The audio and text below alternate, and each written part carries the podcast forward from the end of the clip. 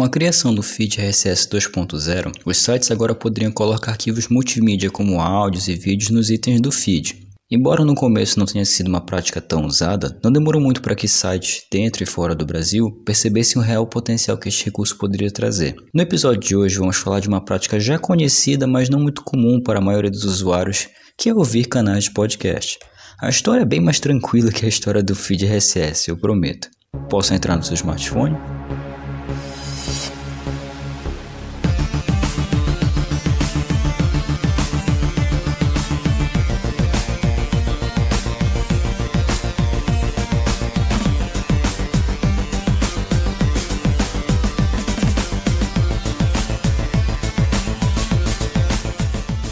Se você me permite, muitíssimo obrigado. Meu nome é Petro Davi e este é a versão beta sobre linha do tempo dos podcasts, parte 1. Antes de começarmos o episódio, tenho alguns recados a dar. São bem rápidos mesmo e depois podemos começar a falar do assunto de hoje. O primeiro é que, se você chegou neste site ou neste feed através deste episódio, eu recomendo que você ouça os dois primeiros episódios desse mês sobre feed RSS. Assim você terá uma melhor experiência para entender alguns termos e nomes que eu possa vir a mencionar nesse episódio. O segundo, mas não menos importante, é que do mesmo jeito que nos episódios sobre a história de sistemas operacionais, esta não é uma linha do tempo definitiva sobre os eventos que deram início aos podcasts. Então não tome este episódio como uma palavra final e sim como uma referência. Recados dados, vamos ao episódio.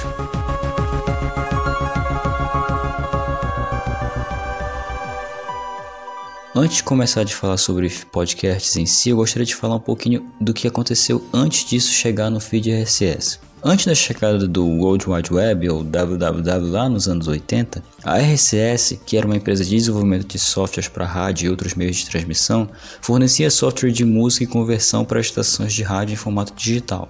Antes da distribuição digital de músicas online, o formato MIDI, bem como a rede M-Bone, eram usados para distribuir arquivos de áudio e vídeo. A M-Bone era uma das várias redes conectadas à internet usadas principalmente por institutos educacionais e de pesquisa, mas havia programas de áudio falado nessa rede. Vale lembrar que antigamente a internet, antigamente e até hoje, a internet é uma rede de várias redes conectadas. Se você está se perguntando como pode uma rede dentro da internet, eu já mencionei um pouco dessa história e como as coisas funcionam nos dois primeiros episódios sobre a história da internet. Então, se você estiver com um tempinho depois de terminar este episódio, por favor, ouça esses dois sobre a história da internet. É um tema bem interessante. Seguindo com os podcasts, ou seus precursores mais especificamente, Muitas outras jukeboxes, o que hoje são conhecidas como playlists, e sites da década de 90 forneceram um sistema para embaralhar e selecionar arquivos de música ou áudio, conversas e anúncios de diferentes formatos digitais. Havia alguns sites que ofereciam serviços de assinatura de áudio. Em 1993, lá nos primórdios da rádio na internet, Carl Malamud lançou o Internet Talk Radio, que foi o primeiro talk show de rádio por computador, a cada semana entrevistando especialistas em computadores. Foi distribuído como arquivos de áudio que o usuário poderia buscar um por um. Um episódio de 1993 do The Computer Chronicles descreveu o conceito como rádio assíncrono. Carl disse que os ouvintes poderiam pausar e reiniciar os arquivos de áudio à vontade, bem como ignorar o conteúdo que não gostassem. Só que baixar músicas era uma prática que não existia até o lançamento do Napster, outro sistema de agregador de músicas, mas sem os serviços de assinatura fornecidos pelo feed RSS, ou outras formas de sindicância de conteúdo. Era basicamente um aplicativo isolado do qual você conseguia baixar músicas para ele ouvir. Porém, o reprodutor de músicas portátil e um sistema de download de música foram desenvolvidos na Compaq no começo dos anos 2000. Vale ressaltar que esse reprodutor de música foi construído independentemente do uso do feed RSS, que já existia na época, afinal já era os anos 2000, chamado de Pocket DJ. Ele foi lançado como serviço para trazer playlists pessoais. A coisa também não engrenou muito, mas pelo menos foi uma das tentativas.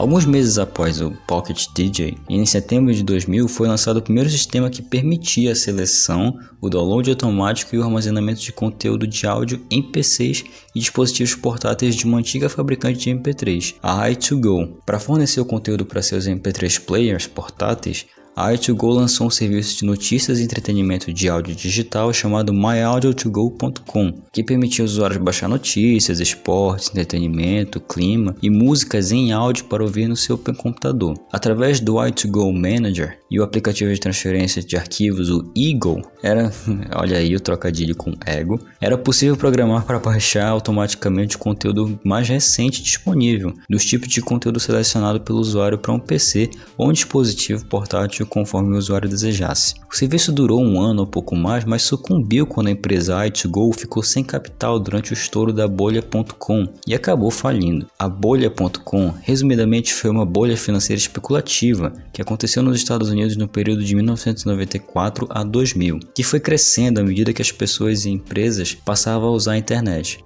Eu posso falar um pouco mais desse assunto no futuro. Aqui agora o foco é em podcast ou pelo menos no começo deles. Não muito tempo depois disso, o conceito de anexar arquivos de áudio e vídeo em feeds RSS foi proposto em um esboço de Tristan Lewis. A ideia foi implementada pelo Dave Winner, desenvolvedor de software e autor do formato feed RSS. Dave Winner também recebeu outros pedidos de clientes por recursos para produzir blogs em áudio, entre aspas, e discutiu a possibilidade desse recurso, também em outubro de 2000, com Adam Curry, usuário do software da Userland Manila e rádio blogging.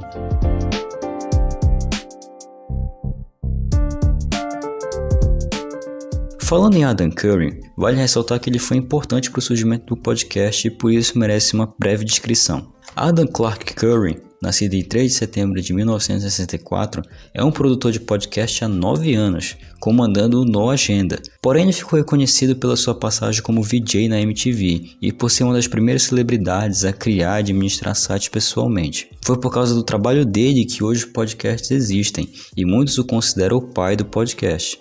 O Adam Curry também teve programas muito famosos na MTV, entrevistando grandes celebridades da música, e chegou a entrevistar o Michael Jackson o próprio Paul McCartney. Voltando ao Dave Winner, ele incluiu a nova funcionalidade no RSS 9.02 e chamou essa funcionalidade de enclosure ou encapsulamento, que simplesmente passaria o endereço do arquivo de áudio para um leitor de feed RSS. Em 11 de janeiro de 2001, Dave Winner demonstrou essa funcionalidade colocando uma música da banda Grateful Dead em seu blog pessoal, o Scripting News. Nos dois primeiros anos, a nova função de encapsulamento tinha relativamente poucos usuários e muitos desenvolvedores simplesmente evitavam de usá-lo. Afinal, ainda tinha o feed RSS em texto e as pessoas simplesmente não viam motivo para usar áudio também, já que as rádios ainda estavam a todo vapor. A empresa de Dave Winner incorporou tanto o feed RSS quanto o leitor de feed no blog Radio Userland, programa apresentado pelo Adam Curry e outras celebridades também. Como a rádio Userland tinha um agregador interno, ela fornecia os componentes de enviar e receber do que era chamado de blog por áudio. Tudo o que era necessário para o podcasting era uma forma de mover automaticamente os arquivos de áudio da pasta de download do Radio Userland para um reprodutor de áudio, software ou hardware com áudio suficiente para fazer com que essa automação valesse o trabalho. Afinal, não tinham eh, softwares ou hardware disponível na época que fizessem esse processo automaticamente. Você, como usuário naquela época, teria que ir no site ou no link do feed RSS do digital site e baixar o arquivo de áudio manualmente. Os agregadores na época ainda não existiam.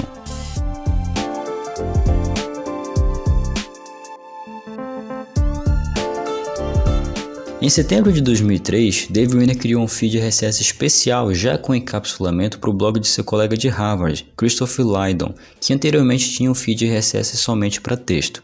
Lydon, ex-repórter do New York Times e âncora do telejornal de Boston, apresentador do talk show da NPR, desenvolveu um estúdio de gravação portátil, conduziu entrevistas em profundidade com blogueiros, futuristas e figuras públicas e publicou os arquivos MP3 como parte de seu blog de Harvard. Quando Lydon acumulou cerca de 25 entrevistas, mais ou menos, Dave Winner gradualmente os lançou como um novo feed RSS. Ao anunciar o feed em seu blog, o Dave Winner desafiou outros desenvolvedores a dar suporte a essa plataforma nova forma de conteúdo e fornecer suporte ao feed RSS com encapsulamento. Não muito tempo depois, Pete Prodol lançou uma capa para o agregador Fetadesk, que exibia links e anexos dos arquivos de áudio. Doug Kay, que vinha publicando gravações em MP3 de suas entrevistas na IT Conversations desde junho daquele ano, também criou um feed RSS com os anexos de arquivo de áudio. O blog de Lydon acabou se tornando Radio Open Source, que agora é o mais antigo podcast em atividade. Em outubro de 2003, Dave Winner e alguns amigos organizaram a primeira conferência de web blogging na BloggerCon é, no Beckman Center em Harvard. Nessa conferência foi conversado sobre várias coisas e muitas coisas foram apresentadas. Os CDs da entrevista do Christopher Lydon do Radio Open Source foram distribuídos como um exemplo de conteúdo que o feed RSS poderia oferecer. Bob Doyle, que era também era um colega do Christopher Lydon, levou um estúdio portátil que, que ele ajudou o Lydon a desenvolver. Harold Gilchrist apresentou uma história dos blogs por áudio, que na época não se chamava ainda de podcast, e incluiu o papel inicial do Adam Curry nessa, nessa entrevista. Kevin Marks, que também é um desenvolvedor, demonstrou um script para baixar áudios de feed RSS e passá-los para o iTunes para depois serem transferidos para um iPod. O Adam Curry e o Kevin Marks discutiram uma colaboração para melhorar esse tipo de serviço. Após a conferência, Curry ofereceu aos leitores do seu blog um script chamado iPodder, que moveu arquivos MP3 da Userland Radio para o iTunes e encorajou outros desenvolvedores a desenvolver a ideia e tocar a ideia para frente, já que ele via bastante potencial nisso. E ele estava certo. Essa foi uma das ações mais significativas que Adam Curry fez pelo podcast. Porém, ainda temos algum chão para cobrir nessa história, alguns termos e nomes ainda, e brigas de direitos autorais sobre o tema podcast nesse meio. Então, se você quiser entender o que aconteceu depois, fique ligado no episódio da semana que vem. Obrigado por escutar e até mais. you